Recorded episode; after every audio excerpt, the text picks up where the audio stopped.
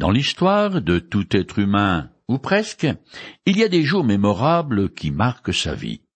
Je me souviens encore de ma communion privée puis solennelle et de la belle aube blanche que je portais. Il y a aussi le jour du bac, qui est important. Son vingtième anniversaire, encore que moi, je l'ai passé à la caserne et de garde en plus, quelque part en Allemagne. De mon temps, le jour où on se mariait était lui aussi tout à fait exceptionnel du début jusqu'à la fin. C'était l'époque révolue aujourd'hui où la nuit de noces était une première. Tout comme la vie d'un individu est marquée par de grands moments, ainsi en est-il pour une nation. Il y a par exemple les grandes batailles et les coups d'État qui changent le cours de l'histoire. En France, nous avons la prise de la Bastille, le 11 novembre, et bien d'autres dates encore qui sont hautement significatives. Dans l'histoire d'Israël aussi, les jours exceptionnels ne manquent pas. C'est ainsi qu'après bien des péripéties, le roi David a enfin pu installer le coffre sacré, aussi appelé l'arche de l'alliance à Jérusalem, sa capitale. À cette occasion, ce roi pieux invite tout Israël à se joindre à lui dans un hymne de louange à l'Éternel son Dieu. Je continue à lire dans le chapitre 16 du premier livre des Chroniques. Chantez à l'Éternel, vous, gens du monde entier, Annoncez chaque jour la joyeuse nouvelle de son salut. Oui, publiez sa gloire au milieu des nations. Racontez ses merveilles chez tous les peuples. Car l'Éternel est grand et comblé de louanges. Il est redoutable, bien plus que tous les dieux. Car tous les dieux des peuples ne sont que du néant. Alors que l'Éternel a fait le ciel, Splendeur et majesté rayonnent de son être, et puissance et beauté ornent son sanctuaire. Célébrez l'Éternel, vous, nations de la terre, célébrez l'Éternel en proclamant sa gloire et sa puissance. Célébrez l'Éternel et son nom glorieux. Apportez vos offrandes en venant devant lui, et là, prosternez-vous, adorez l'Éternel dans l'éclat de sa sainteté. Vous, gens du monde entier, tremblez devant sa face. Le monde est ferme, il n'est pas ébranlé. Que le ciel soit en joie, et que la terre exulte, qu'aux nations on proclame que l'Éternel est roi. Un Chronique chapitre 16, les versets 23 à 31. David invite le monde entier à célébrer l'Éternel à cause du salut qu'il accorde gratuitement, à cause des merveilles qu'il accomplit, et parce que, contrairement aux idoles, il est le Dieu vivant. Il a manifesté sa gloire en créant les cieux et la terre par sa puissance. En conséquence, il mérite l'adoration de toutes ces créatures qui ont le devoir de l'honorer et de lui vouer une crainte respectueuse. D'ailleurs, le jour viendra où tout genou fléchira devant lui. L'apôtre Paul écrit aux Philippiens. Dieu l'a élevé à la plus haute place et lui a donné le nom qui est au-dessus de tout nom, afin qu'au nom de Jésus, tout être s'agenouille dans les cieux, sur la terre et jusqu'à sous la terre, et que chacun déclare Jésus-Christ est Seigneur à la gloire de Dieu le Père. Philippiens chapitre 2, les versets 9 à 11. Cette future reconnaissance par le monde entier de Jésus comme le souverain du ciel et de la terre provoque l'indignation de l'apôtre Paul contre toutes les formes d'idolâtrie. Je le cite. Car, depuis la création du monde, les perfections invisibles de Dieu, sa puissance éternelle et sa divinité se voient dans ses œuvres quand on y réfléchit. Ils n'ont donc aucune excuse, car alors qu'ils connaissent Dieu, ils ont refusé de lui rendre l'honneur que l'on doit à Dieu et de lui exprimer leur reconnaissance. Ils se sont égarés dans des raisonnements absurdes et leur pensée, dépourvue d'intelligence, s'est trouvée obscurcie. Ils se prétendent intelligents, mais s'ils sont devenus fous. Ainsi, au lieu d'adorer le Dieu immortel et glorieux, ils adorent des idoles, images d'hommes mortels, d'oiseaux, de quadrupèdes ou de reptiles. Romains chapitre 1, les versets 20 à 23. Il n'y a rien de nouveau sous le soleil. Aujourd'hui encore, de par le monde, les gens rendent hommage à des de divinités représentées par toutes sortes de statues ou d'images. Dans les pays nantis, les gens non religieux sont tout aussi idolâtres. Ils sont enchaînés par leur possession, leur bagnole et la télé. Ils sont prêts à tout pour un peu plus de fric. Du nord au sud et de l'est à l'ouest, la race humaine continue d'adorer des choses plutôt que le Créateur. Je continue l'hymne de David. Que la mer retentisse, et tout ce qui l'habite, que toute la campagne et tout ce qui s'y trouve exulte d'allégresse que dans les bois les arbres poussent des cris de joie devant l'Éternel, car il vient régner sur la terre. Un Chronique chapitre 16, les versets 32 à 33. Toute la nature est appelée à se réjouir, car Dieu vient pour gouverner la terre et faire régner la justice. Alors, toute la création ici personnifiée se réjouira, car elle sera délivrée de la malédiction qui pèse sur elle. Dans son épître aux Romains, l'apôtre Paul écrit Car la création a été soumise à la vanité avec une espérance. Cette même création sera libérée de la servitude de la corruption pour avoir part à la liberté glorieuse des enfants de Dieu. Nous le savons bien, en effet, Jusqu'à présent, la création tout entière est unie dans un profond gémissement et dans les douleurs de l'enfantement. Romains, chapitre 8, les versets 20 à 22. Je continue l'hymne de David à l'Éternel. Célébrez l'Éternel, car il est bon, car son amour dure à toujours. Délivre-nous, ô Dieu, notre Sauveur, rassemble-nous, délivre-nous du milieu des nations nous te célébrerons, toi qui es saint, et mettrons notre gloire à te louer. Loué soit l'Éternel, Dieu d'Israël, d'éternité jusqu'en éternité, et que le peuple entier réponde Amen. Et puis encore, louange à l'Éternel. Un chronique, chapitre 16, et les versets 34 à 36. L'extrait du psaume 106, verset 47.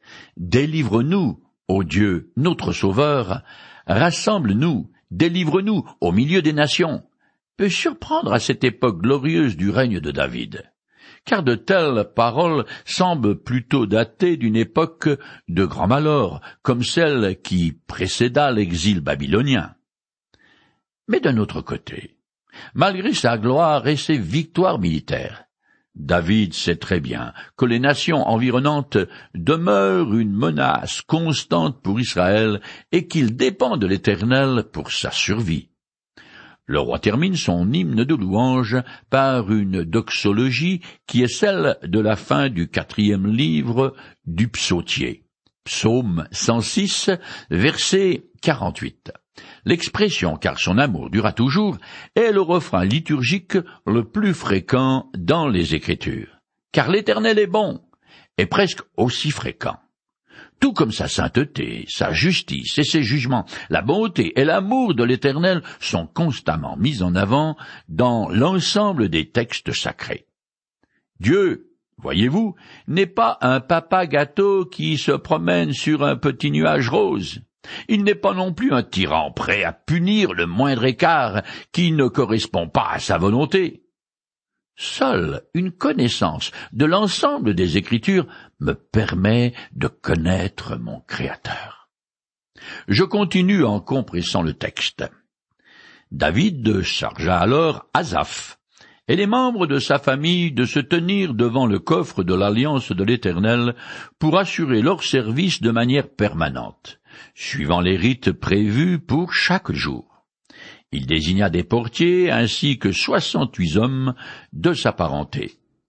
Il chargea aussi le prêtre Tsadok et les autres prêtres de sa parenté d'officier devant le tabernacle de l'Éternel qui se trouvait sur le haut lieu de Gabaon, en offrant tous les jours, matin et soir, des holocaustes à l'Éternel sur l'autel des holocaustes selon tout ce qui est écrit dans la loi que l'Éternel a donnée à Israël, un chronique, chapitre 16, les versets 37 à 40. À l'époque de la pérénigration des Israélites dans le désert, le service du culte de l'Éternel était centré autour du tabernacle. Cette tente construite au désert sous la direction de Moïse. À l'extérieur se trouvait l'autel des holocaustes sur lequel étaient offerts les sacrifices prescrits par la loi.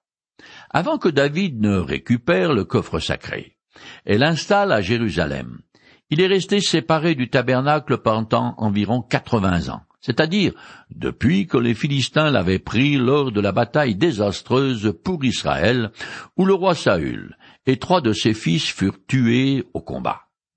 C'est donc un très grand jour que celui qui voit le coffre saint, l'arche de l'alliance, réintégrer un nouveau tabernacle que Dieu a dressé, et qui, du temps de la marche du peuple hébreu dans le désert s'appelait la tente de la rencontre parce que c'est là que l'Éternel rencontrait son serviteur Moïse. Durant le règne de Saül, premier roi d'Israël, la vie religieuse du peuple n'était pas conforme aux prescriptions de la loi. Et donc, chacun faisait un peu euh, comme il voulait. David est le grand roi qui mit de l'ordre dans les affaires religieuses du royaume. Aujourd'hui, pour les Juifs, c'est un peu la même chose.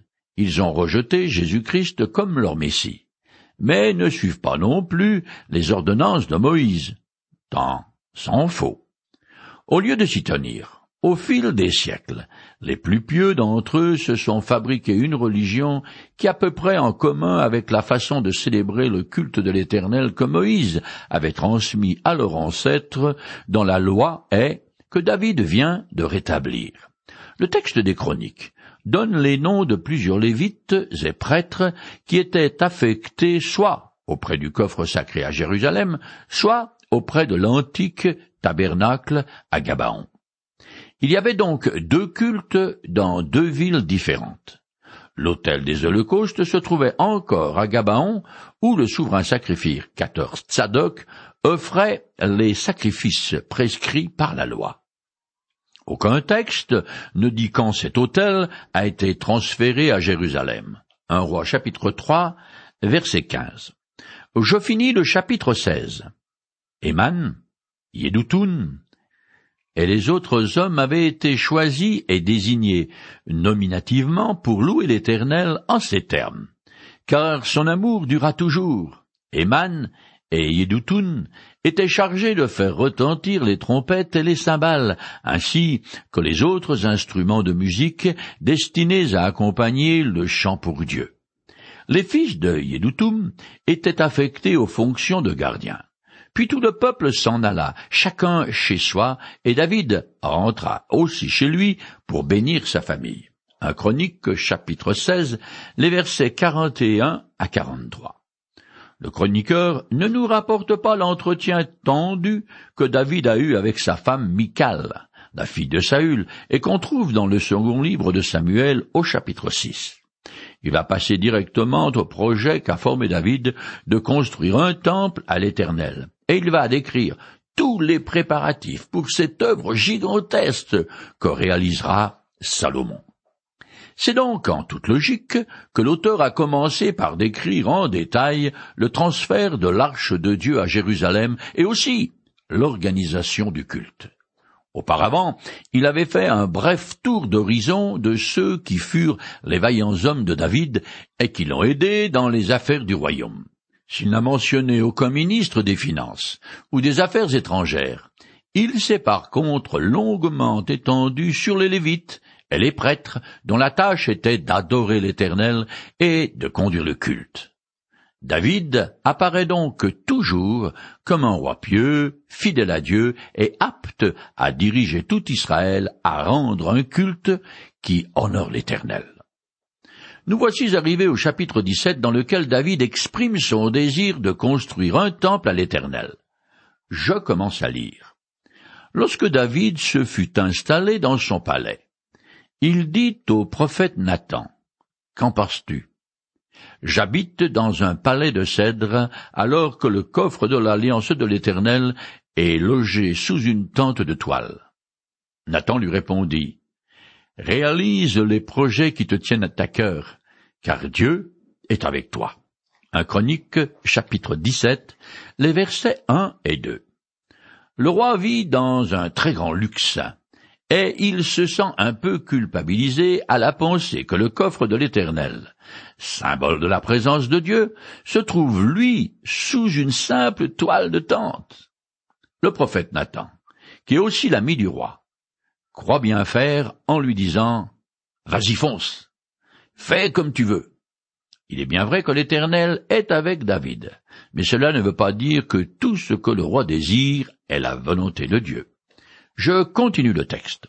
Cependant, la nuit suivante, Dieu adressa la parole à Nathan en ces termes. Va dire à mon serviteur David, Voici ce que déclare l'Éternel. Ce n'est pas toi qui me bâtira un temple pour que j'y habite.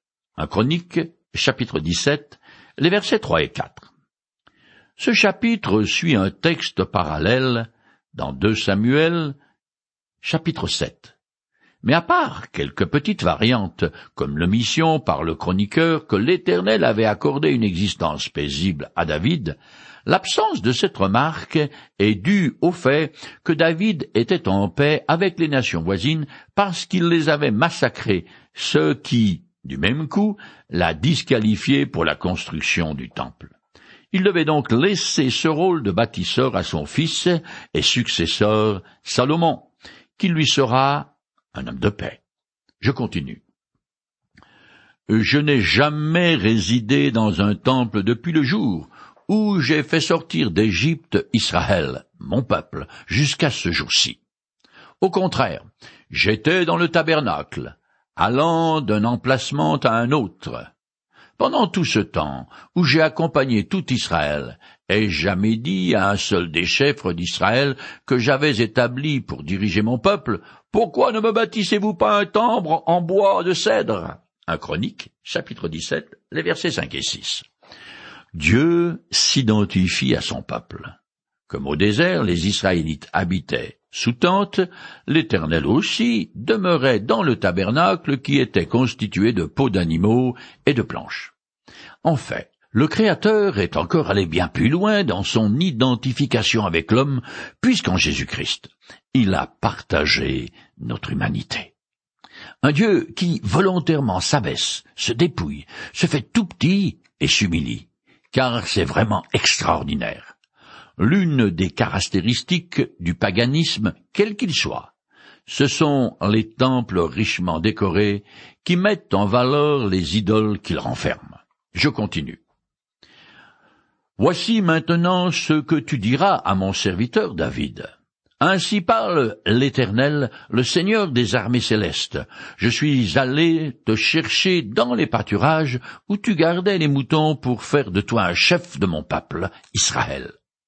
Je t'ai soutenu dans toutes tes entreprises, et je t'ai débarrassé de tous tes ennemis. Je te ferai un nom glorieux, comme celui des grands de la terre. Chronique, chapitre 17, les versets 7 et 8. L'Éternel rappelle au grand roi ses très modestes débuts quand il était qu'un jeune berger insignifiant. Or voilà qu'après avoir vaincu tous ses ennemis, il est désormais le souverain des douze tribus d'Israël. Mais avant d'en arriver là, David avait dû affronter de nombreux et graves dangers. Alors qu'il fuyait devant le roi Saül, il vécut pendant longtemps une existence errante particulièrement mouvementée.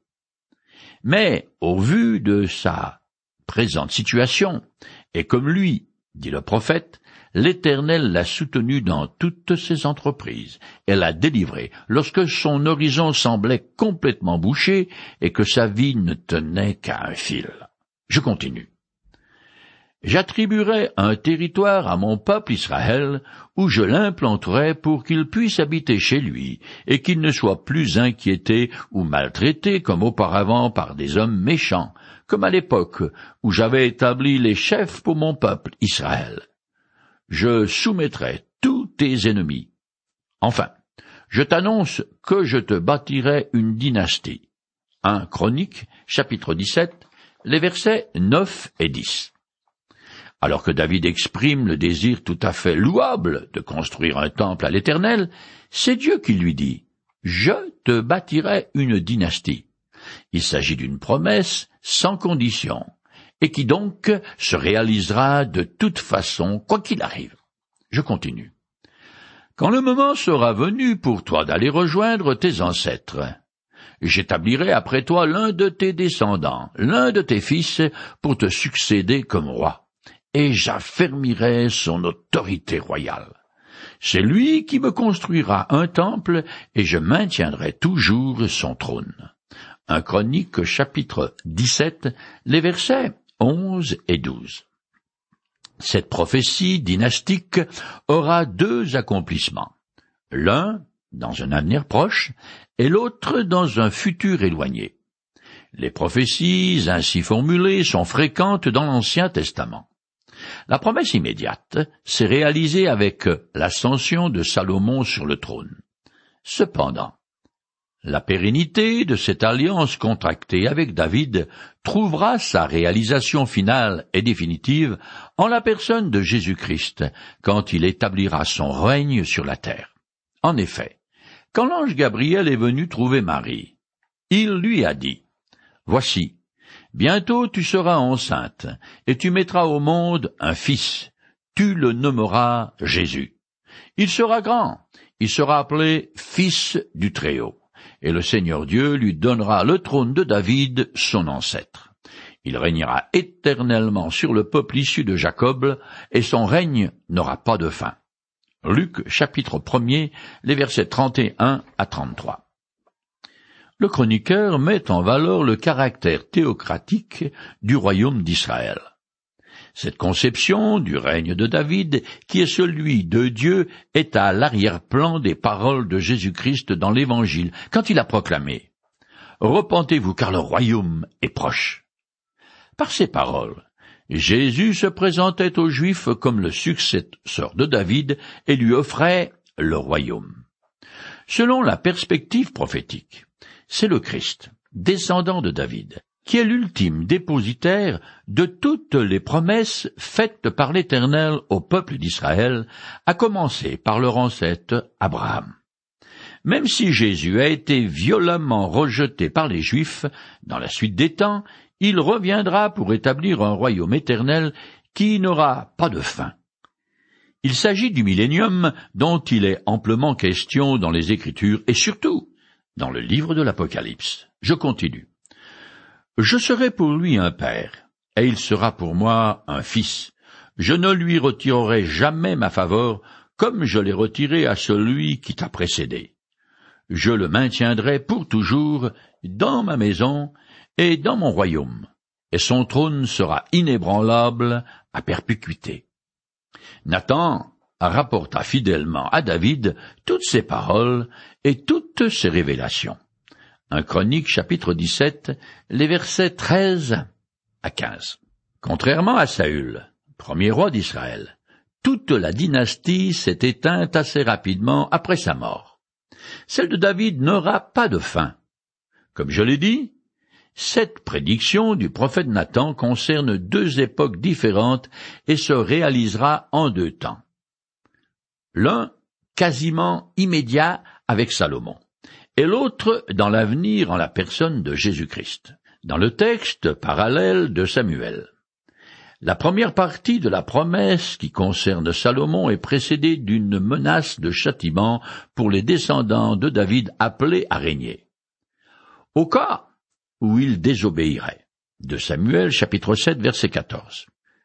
Ici, le chroniqueur choisit de mettre cet avertissement parce qu'il met l'accent sur la deuxième partie de la promesse divine, celle qui verra son accomplissement en Jésus-Christ. Il se place selon le point de vue de l'éternité quand le temps suspendra sa course à tout jamais. Somme toute, cette perspective est la seule qui compte vraiment, car tôt ou tard, vous et moi entrerons dans l'au-delà éternel, alors, la seule question qui mérite d'être posée est celle-ci. Où irai-je?